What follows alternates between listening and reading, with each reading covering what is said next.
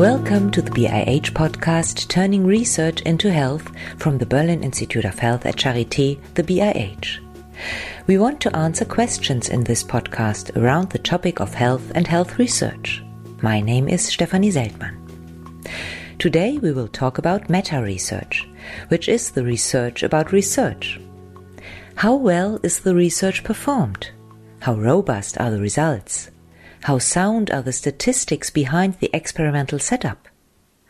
One of the most famous representatives of meta research is John Ioannidis from Stanford University.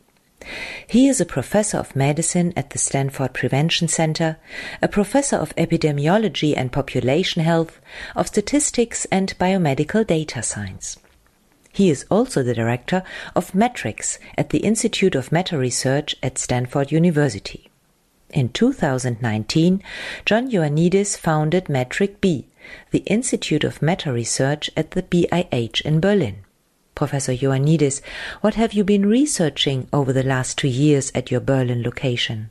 It's a great pleasure to be in uh, Berlin, uh, Stefanie.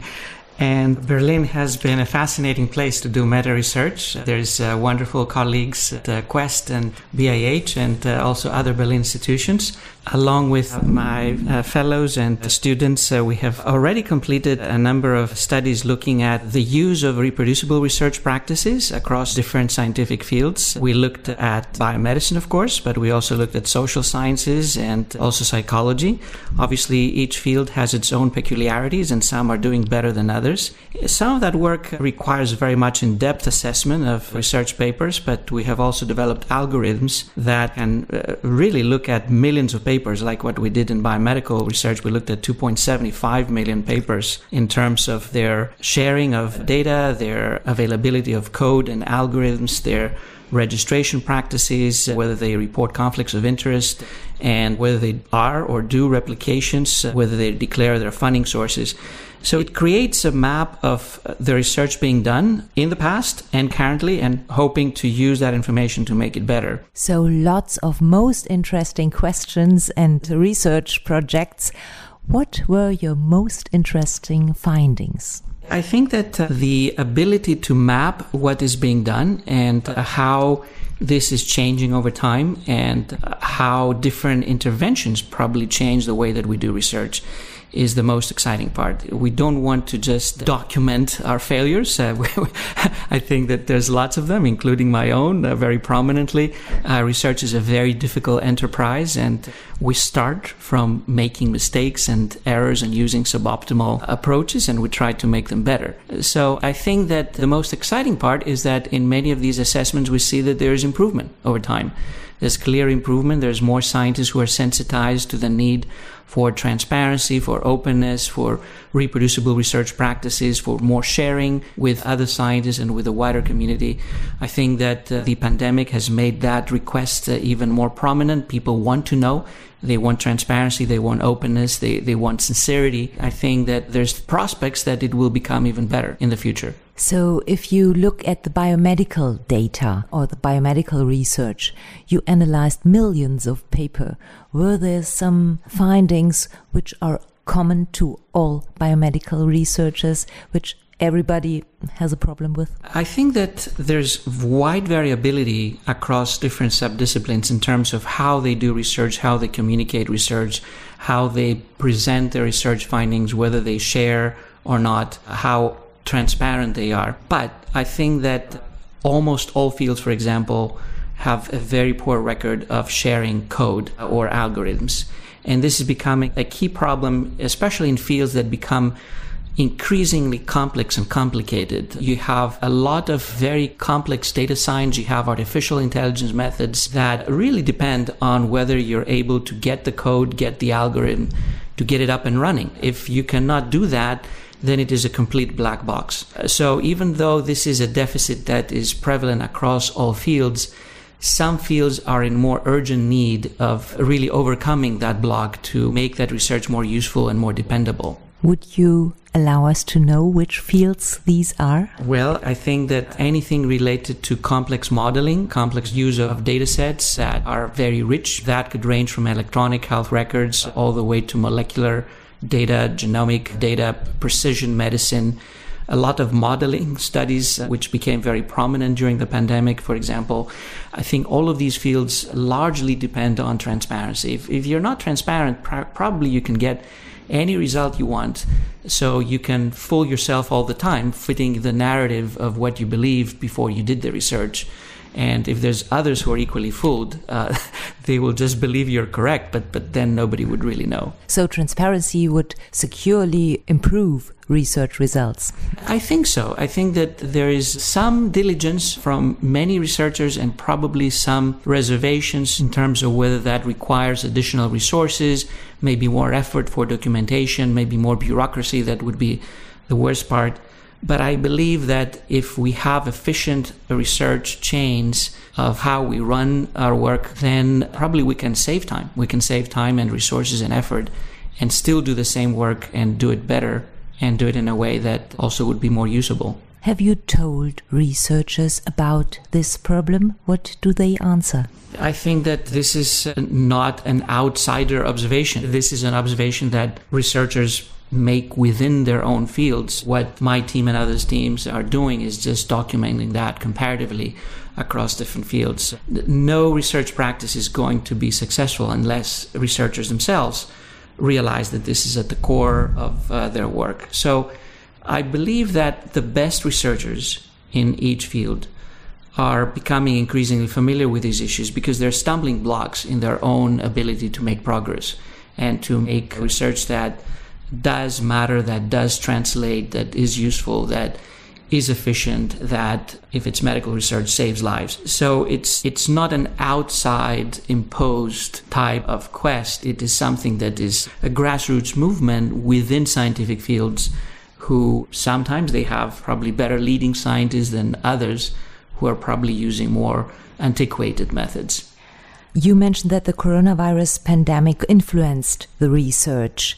So, before the pandemic, you had a famous article written 10 years ago that almost half of all research results are wrong. So, what would you estimate is this proportion of wrong results now even higher, or has it improved over the pandemic? I think that we can separate COVID related research from the rest of research during the pandemic. COVID research was an amazing feat. We had an analysis that we performed of the entire COVID 19 related literature, and we found that by the end of February of 2021, about half a million scientists had already published peer reviewed papers that were indexed in Scopus, which is an amazing number. If you think of any other disease, this is a number that would be very hard to match for the entire history of doing research on that disease and obviously not within a single year. And we saw people from every scientific field working on COVID 19.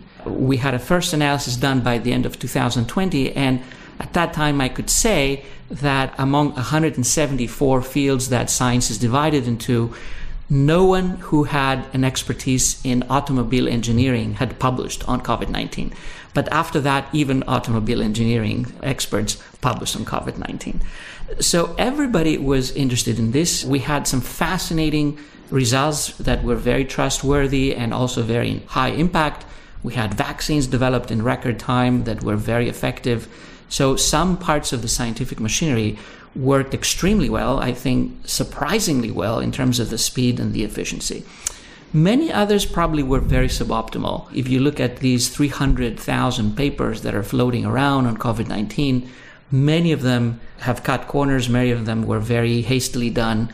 Many of them were very unreliable with hugely exaggerated results, hugely wrong results sometimes. I'm not sure I can easily put a percentage of, of how much of that literature will survive probably it's going to be less than 50%. but, but obviously it's very early. And as you realize, this is uh, something that takes time to mature to see which of all these efforts that we tried to put together so urgently with all hands on deck really will survive scrutiny. If you go to non COVID 19 research, over the years, most fields have improved to different levels. And I think that COVID 19 also offered an impetus because uh, lots of people now were looking at science and how science is done. Every single citizen was interested to hear about the science because that's about my life and my children and my family and, and my parents. So there was a lot of visibility, and people started to pay even more attention to these chronic issues. Has it improved? I would say that if you take single fields, each of them may have improved to a lesser or bigger extent. But if you take a random paper from the literature, from the published literature, maybe the chances that it will be correct and have no major flaws and it will not be false might actually have decreased. And the reason for that is that fields that are more difficult, more complex, have a lower yield of correct results, even with best intentions, have become more prominent. Scientists are increasingly working on more difficult questions, on more subtle associations, on more subtle effects, more soft signals. And therefore, even though we are improving science as an enterprise, our success rate is actually likely to go down. Even if we improve our efforts, it's unlikely that we will be able to keep up with high success rates just because the odds are very difficult. Can you give an example for this? So, for example, if you take fields that are looking at associations with big data, it means that we are searching a space of potentially millions of associations.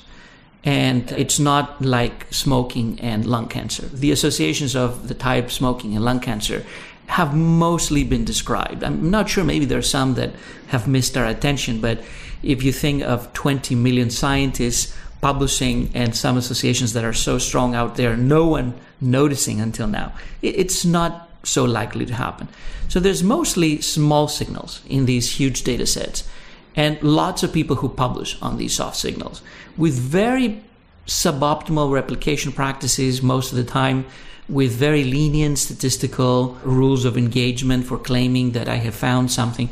Most of these signals are not likely to be reproducible. I'm not saying that we should not do this research. We have these data. We should look at them. They are some sort of evidence, but we have to be very careful when we say that we know that for sure when we have generated signals out of data dredging, you know, professional data dredging, but still data dredging. During this pandemic, people were more willing to work together. Virologists with data scientists, with epidemiologists, with clinicians. Did this influence the robustness of the results positively or negatively? In principle, when people from different ways of life and different expertise join forces, you get a richer research environment. You get more rounded research questions. You get more opportunities to attack research questions from different angles you'd get complementarity. So, so all of that is likely to lead to better science, other things being equal. At the same time, it doesn't mean that just having any coalition of scientists will necessarily get you a good result. and I, I think that COVID 19 showed all the power, but also the, the difficulties that we have in collaboration across scientists that belong to very different disciplines. It's an issue of communication, of trying to understand the language that each scientist is using, of translating some of that language to a different field and what it means in their field. So it was a great learning experience. We had some fantastic results and some very high efficiency efforts uh, like developing new vaccines. It was an effort that requires scientists working from very different angles and very different uh, domains of expertise. We also had some very weird applications of people probably trying to do their best, but r- not really being knowledgeable in the field that they wanted to do research and just ignoring some very basic principles that someone who was relevant to the field might know. So it was a very interesting experience. We will continue learning from it for many years. And I think we should better learn because a pandemic is not something that happens once. it's practically certain that we will have more pandemics uh, coming down the road. So dissecting the science of the COVID 19 science is very interesting on its own. And it, it will be something that will take a lot of time and a lot of effort and probably a bit of distance to understand with clarity because currently we're still in the pandemic. So we, we're all having some subjective conflict in a sense because we are in that event. so it's very difficult to, to observe an event when you're within the event. You mentioned that during the pandemic, many people who had never published anything about the coronavirus or about a virus at all or about a pandemic suddenly started to do research into this field. What would you recommend? Should one forbid this situation? or should one say no, only people who have at least some experience with viruses or pandemics? Or is it good that everybody tries to bring his own background into a totally new field and combine all efforts like kind of crowd research? Uh, of course, I would never discourage people to do science. I, I, think that science is the best thing that has happened to humans. I've said that again and again. And if someone wants to do science, especially on a critical topic that uh, might have uh, impact on saving lives, I, am not going to turn that person away. At the same time, it is true that science needs expertise, uh, and it doesn't need expert opinions. It, it needs technical expertise. So, so I'm probably one of the fiercest opponents of opinionated experts, including myself at times. Uh, but at the same time, I believe that, that science does require technical expertise and it's becoming even more complex and, and more demanding over time as we learn more, as we have better tools, as we have tools that it takes more time to master and to be able to get up to speed and to be able to use them meaningfully. So it's true that we did see lots of quote unquote research that was very suboptimal, that had glaring errors, that it just happened very quickly from people who probably had very good intentions, but were doing things completely wrong. And I, I think that some of that research probably even might have had negative repercussions because it was about saving lives and trying to deal with a very major crisis. I think that it's very difficult to know what is the best recipe to deal with that. You cannot ban or veto research. You need to have some better sorting and some better approach of review and clearance of, uh, of research. COVID 19 led to the advent of new tools for dissemination of information. We had a vast increase in the number of preprints for research in, in biomedicine, which was not so common before the pandemic. We had a huge amount of comments and criticisms and feedback in social media, Twitter, and blogs. Most of that at very low level goes to trash with tons of politics and biases and conflicts and, and all sorts of anxiety and fear really just messing up science in, in very weird ways.